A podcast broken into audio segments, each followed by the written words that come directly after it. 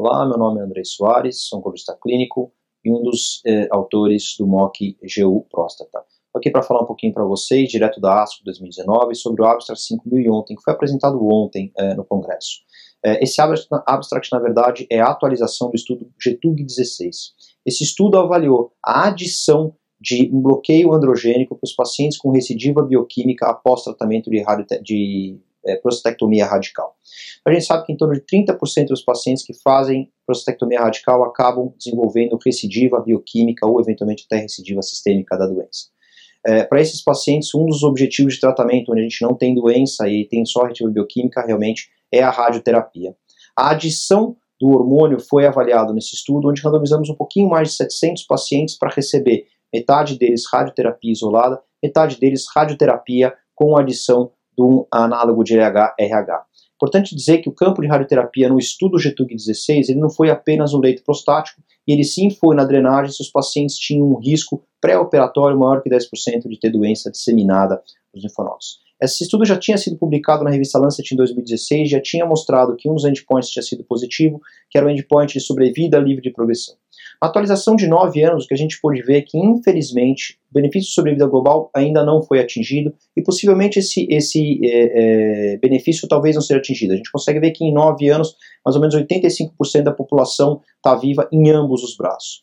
Mas nessa atualização a gente confirmou e a gente mostrou realmente um grande benefício em relação ao tempo livre de metástase, uma redução do risco de metástase da ordem de 23% para os pacientes que fizeram a adição de seis meses de, de, de análogo de LH-RH mais radioterapia versus pacientes que não fizeram o uso do análogo de LH-RH.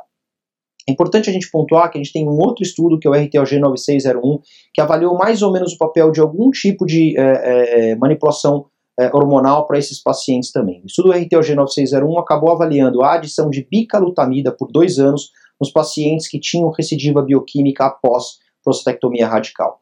Esse estudo tinha mostrado um benefício de sobrevida global absoluto em torno de 5% e estatisticamente significativo, uma redução do risco de metástase em torno de 37%, isso com 13 anos de segmento. Mas é bastante importante a gente situar que esses dois estudos têm uma certa diferença em termos de quais são os pacientes que acabaram entrando no estudo ou outro.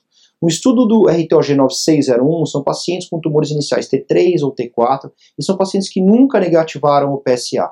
Então são pacientes, na verdade, de muito mais alto risco.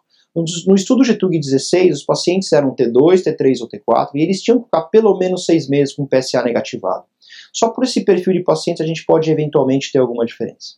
Outro ponto bastante importante é que os pacientes que têm um PSA bastante baixo, em geral menor do que 0,5, o benefício da adição de análogo de LHRH foi um pouquinho diluído e parece que não é tão grande. Então, talvez para esta população que tenha um, um, um, PSA baixo, a gente ainda possa evitar o uso do análogo, melhorando um pouquinho a qualidade de vida.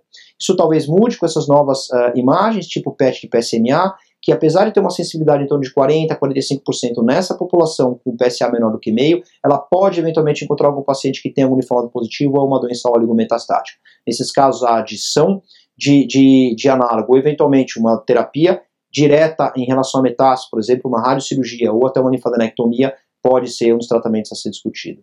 É, acho que o cenário de câncer de próstata é, tem mudado bastante nos últimos tempos e na recidiva bioquímica não é diferente. Obrigado.